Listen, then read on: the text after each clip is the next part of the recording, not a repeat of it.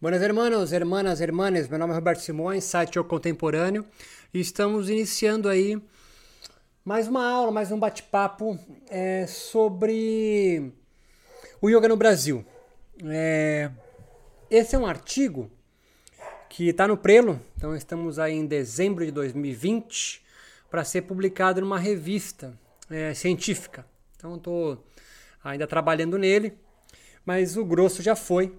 E é, uma, é um artigo meio encomendado, entre aspas, ou seja, para o meu pós-doc, eu fiz um levantamento, eu não chamo de história porque eu não sou historiador, mas eu mostrei as influências, a biografia e as repercussões, o legado que, que os primeiros yogis na América Latina é, fizeram aqui no Brasil. Então eu tracei uma linha é, de 1900, quando pela primeira vez um, a gente se pensa yoga na América Latina, foi em Cuba, com uma discípula de Blavatsky, é, até 1950, 1940, 50, quando no, no Brasil a gente tem a presença é, de Léo Costé de Masqueville, um francês que vem é, lá do Uruguai, Argentina, é, fundar uma igreja na divisa entre São Paulo e Rio, em Resende, no Rio de Janeiro, aos pés da Serra da Mantiqueira, perto da, das Agulhas Negras ali, aquela Força Armadas, a MAN, e vai fundar uma igreja chamada Igreja Expectante. Ele é um cara que acreditava que na América Latina ia vir uma sexta raça de humanos. E ele seria então o, o tipo o Adão, o Adão é, dessa raça. E nessa igreja ele tinha um mosteiro essênio, onde ele é, executava e ensinava cura pelas mãos, medicina então dista holista na época. É, não é o pioneiro disso no Brasil, mas ali tinha. E um ashram, onde ele ensinava yoga. Ele aí depois foi acabou se auto-iniciando e chamando-se de, de Swami Servananda.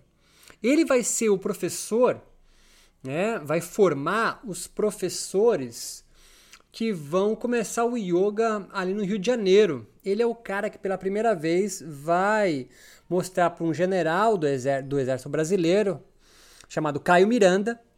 Ele vai ministrar palestras ali em, em, no Rio de Janeiro e vai então iniciar, vamos podemos colocar o marco zero do yoga no Brasil, esse francês. Só a partir de 1950 eu parei esse texto.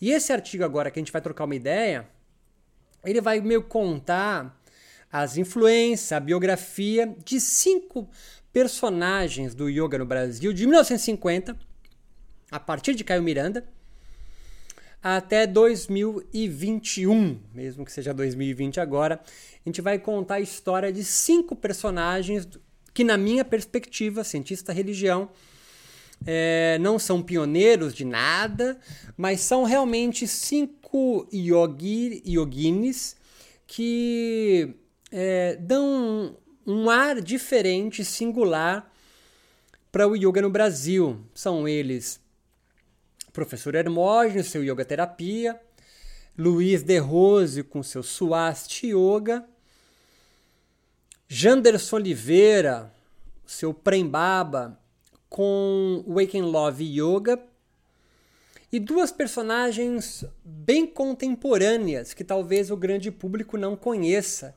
mas que, por, por ser contemporâneas, super modernas, estão agora aqui. É, eu percebo traçando linhas de fuga no yoga. Essas personagens traçam linhas de fuga criadoras do yoga. Ah, uma delas, é, é a penúltima, é a professora Mila Derzetti, com seu yoga restaurativo, ou método de yoga restaurativo. E Tainá Antônio, com seu yoga marginal e sua técnica de Saha Yoga. Nós vamos conversar sobre eles, é, novamente com bio, pequena biografia, as influências e que vão construir esses cinco tipos de yoga no Brasil e uma espécie de repercussões ou legado mais repercussões do que talvez um legado dos três últimos, né? Dos dois, das duas últimas, né? É, porque é muito recente. aqui no Brasil. Então a gente a proposta nesse artigo é apresentar um panorama então do yoga em desenvolvimento no Brasil. A gente pode chamar de yogas brasileiros, yoga terapia de Hermógenes, Swastika de Rose, o Wake and Love do Prem Baba, é, o yoga restaurativo de Mila e o yoga marginal de Tainá, sem sombra de dúvidas, é um fato são linhas de fuga criador. Se você gosta ou não, é outra questão. Se são uma tradição ou não, é outra questão.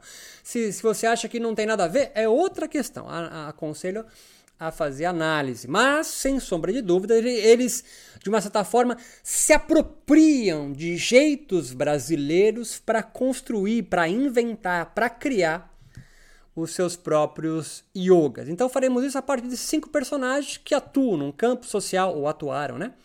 do campo social yoga brasileiro com o intuito de traçar as principais influências que erigiram seus distintos yogas, seus legados e repercussões no cenário espiritual, espiritual brasileiro. O yoga como um novo fenômeno religioso brasileiro, ou espiritual, se você preferir, vem engendrando desde os anos 60 singulares, a partir de Caio Miranda, então, singulares sincretismos e apropriações da cultura e religiosidade brasileira, e outras, né, como espiritismo kardecista, capitalismo neoliberal, perspectivismo xamânico, é, espiritualidade afro-brasileira, o funk carioca, terapias nova era e do budismo. E ao mesmo tempo que contraditoriamente, ambivalentemente, reclamam certo alguns deles tradicionalismos e ancestralidades. Concluímos assim a cultura e espiritualidade brasileira nos permite nos acolher apropriações contanto que sejam criadas soluções aos seus próprios problemas reais. Então entenda que o, mote do, desse artigo e todo o trabalho que eu faço não tem aqui é, investigar se yoga tem é, é, lastro yógico de uma tradição, se ele está mentindo, se ele não está. Isso não me interessa. Isso cabe aos historiadores. Se mente ou não, isso cabe aos sacerdotes. Se as escrituras são válidas ou não, cabe aos exegetas. O que eu, eu, a gente vai traçar aqui é que, olha, eles existem, eles estão aí, é, não são não são curiosos, estão trabalhando com yoga e nos cabe investigar. E eu começo aqui nessa introdução, né? Vou ver se eu divido isso aqui em três ou quatro partes. É, contando, eu poderia aqui descrever vários persona várias personagens né, da literatura brasileira, da música, como algumas músicas do Rapa, é, como Antônio Conselheiro, nos Sertões, é, Macunaíma. Mas eu vou pegar o João Grilo, de Suassuna, no Alta Compadecida, para traçar um paralelo desse personagem conceito cordial e intolerante que meio que marca a alma do brasileiro, da sua espiritualidade, de uma certa forma da sua ética, seu sentido de vida, com as nossas cinco personagens do yoga brasileiro. É uma cena clássica na literatura brasileira ver o personagem João Grilo entrando numa querela com o diabo e Jesus para saber onde ele deve ir após a sua morte. Né? Então João Grilo morreu, está ali nas portas do céu ou do inferno, e João Grilo, então, um personagem conceito de Hernan Suassuna. Ele nos apresenta esse um, o Suassuna, um brasileiro semi-analfabeto ou analfabeto, que sempre do seu jeito consegue sair-se bem das mais improváveis situações com seus próprios jeitos. Em uma das passagens da referida obra, João Grilo, quando acusado dos diversos pecados que cometeu em vida, meio sem jeito, apela a Nossa Senhora, mãe de Jesus, que está ali né, mediando junto com o diabo o que vão fazer com João Grilo, na busca de mais uma vez encontrar um jeito de se safar. O padre o desafia na história, né, dizendo assim: Acho que o nosso caso é sem jeito. E João Grilo responde: É difícil, é, quer dizer sem jeito? Sem jeito. Sem jeito por quê? Vocês são uns pamonhas, qualquer coisinha estão arriando. Não vê que tiveram tudo na terra? se não tivessem tido que aguentar o rojão de João Grilo, passando fome comendo macambira na seca, garanto que tinham mais coragem. Quer ver eu dar um jeito nisso, Padre João? E aí começa o rolê do João Grilo aqui para se safar é, do, do inferno. Então, nesse momento, quando do espanto de todos sobre como sair daquela situação sem jeito, sem perspectivas de um caminho a tomar, João Grilo inventa o seu novo jeito, uma linha de fuga criadora. Ele evoca Nossa Senhora, a que se compadece.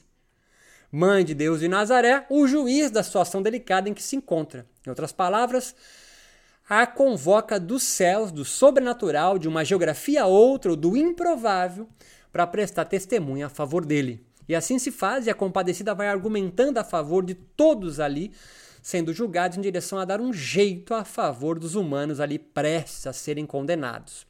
E todos vão sendo perdoados: o padre, o marido, a mulher. Contudo, o veredito de para João Grilo foi o purgatório. E eis que este malandro, uma vez mais, e com toda a sua, evocação, sua educação e respeito à posição superior do transcendente ali, Jesus, de frente com ele não aceita a sua punição. João Grilo, com seu jeito malandro, é cordial, não vai brigar, não vai dar tapa na cara, não vai dar soco em ninguém, é, e intolerante ao mesmo tempo, porque não aceita o veredito dado por Jesus.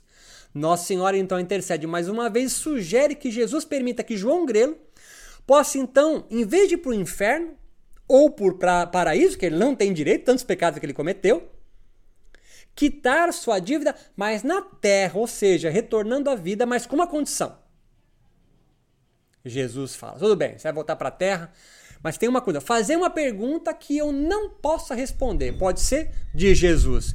Pergunta, e esse gesto de Jesus de aceitar o veredito de Nossa Senhora negando, porque ele faz, ele, ele, faz, ele faz uma pergunta que é impossível, né? Fazer, pedir para João ele fazer uma pergunta para Jesus, para Deus, que ele não possa responder. É, é, é, é, Jesus agora leva a alma do brasileiro, uma característica desse brasileiro malandro que João Grilo representa e que todos os personagens iógicas a seguir, de uma forma ou de outra, também se mostram. E esse Jesus representando na obra dos traços, jeitos do malandro brasileiro e negro, Jesus no livro de Suassuna é negro, ainda complementa se referindo a João Grilo com um sarcasmo. É possível? Você não é tão esperto assim? Arremata para João Grilo. Me faz uma pergunta aí que eu não sei responder. João Grilo, então, não se fazendo de rogado, pela ironia divina, lança outra depois de Jesus ter citado uma passagem bíblica. Ele fala assim: Isso é que é conhecer a Bíblia. O senhor é protestante? Olha a pergunta de safado, de malandro que João faz. E Jesus responde: Sou não, João, sou católico. Aí ele diz: é que aqui, pois na minha terra, quando a gente vê uma pessoa boa e que entende de Bíblia, vai ser protestante. Rebatendo na mesma moeda a ironia anterior, pois é bastante comum criticar aos católicos no Brasil, como todos sabem, pois serem conhecidos por se declararem católicos não praticantes, algo que só o brasileiro faz. Esta outra malandragem, mas dos católicos brasileiros. E finalmente João Grilo faz a pergunta sem resposta a Jesus. E ele pergunta: Em que dia vai acontecer mesmo a sua segunda ida ao mundo? Com a recusa de Jesus a responder, pois Jesus diz: Isso faz parte da minha vida íntima com meu pai. João Grilo tranquilamente vai virando as costas, saindo e resmungando. Então, deixa eu ir embora. Acredito que o senhor saiba, isso faz parte de sua vida íntima com o senhor, seu pai. Mas o que o senhor disse foi que eu podia voltar a se lhe fizesse uma pergunta a que o senhor não pudesse responder. E eu fiz. E Deus lhe concede então um retorno para a sua vida normal, sem nenhuma punição ao final das contas. E John Grilo, a personagem do malandro brasileiro e cordial e intolerante ao mesmo tempo, que a sua maneira dá sempre seu jeito, seus pulos, expressão comumente utilizada no português do Brasil, no que não tinha solução e com os recursos que dispunha para se livrar do purgatório do inferno, mesmo o réu confesso de todas as infrações, sai ileso. As personagens do yoga brasileiro que apresentaremos a seguir se assemelham a esse traço de João Grilo. Conseguem sempre, das formas, caminhos, maneiras ou jeitos mais ambivalentes e contraditórios que possam parecer, criarem linhas de fuga criadoras e situações bem singulares. E não são sínteses, são jeitos. O jeitinho brasileiro. A síntese é você pegar uma parte com a outra e sintetizar numa, numa resposta é, pragmática. Não, não, não, não, não. A história do Agro Brasil é composta de personagens como João Grilo, que dos seus jeitos vão costurando um novo subcampo espiritual do país. Tudo se inicia com o francês Léo Costé, como já falei, ou Sevananda, filho de um conhecido ocultista da ordem esotérica Martinismo, que entre os anos de 25 a 60 percebe-se missionário ao Novo Mundo, é, na América Latina, para anunciar a vida de uma nova raça ao mundo e a síntese dos ensinamentos de Jesus Cristo e Gandhi. Léo Costé funda, anos mais tarde, para cumprir sua missão espiritual, a escola de yoga Sarva Yoga, que ele mesmo concebe nos últimos anos da década de 40 na cidade de Resende, no estado, no estado do Rio de Janeiro. Ali funda a Igreja Expectante, com um mosteiro essênio e um ashram indiano ou yógico. Abre aspas, fala dele. No aspecto doutrinário, já está claro que todos os evangelhos são aceitos pela igreja expectante. Porém, na América Latina, por exemplo, seus rituais são sempre base cristã, essênia. Por um lado, com um complemento de base oriental, já que a vinda de Maitreya próxima manifestação do espírito crístico para sua era vindoura, já está conhecida e divulgada no Oriente desde muitos decênios e no próprio Ocidente já é muito comentada.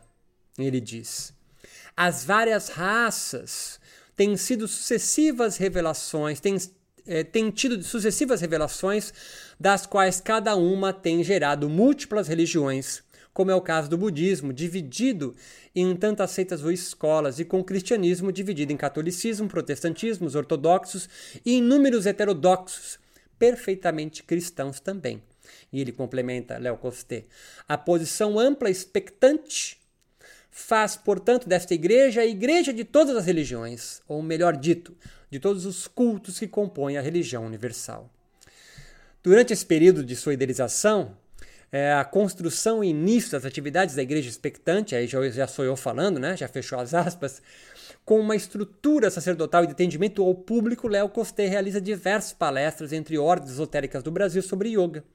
E uma dessas representações, um general do exército brasileiro, o teosofista Caio Miranda, fica impressionado com as ideias yogicas apresentadas por Léo Costé Alguns anos mais tarde, de forma totalmente autodidata, Caio Miranda escreverá o primeiro livro brasileiro sobre yoga, fazendo história como precursor da espiritualidade no país e influenciando toda uma geração posterior, sobretudo Hermógenes e De Rose. Assim, o yoga entra no Brasil não por mestres indianos, mas um esotérico e ocultista europeu. Sua visão de yoga de alguma forma norteará, no início, nossas duas primeiras personagens do recente campo social yoku brasileiro em formação, a se estabelecerem e nas ideias sobre yoga disseminadas no país entre 1960 e 2000.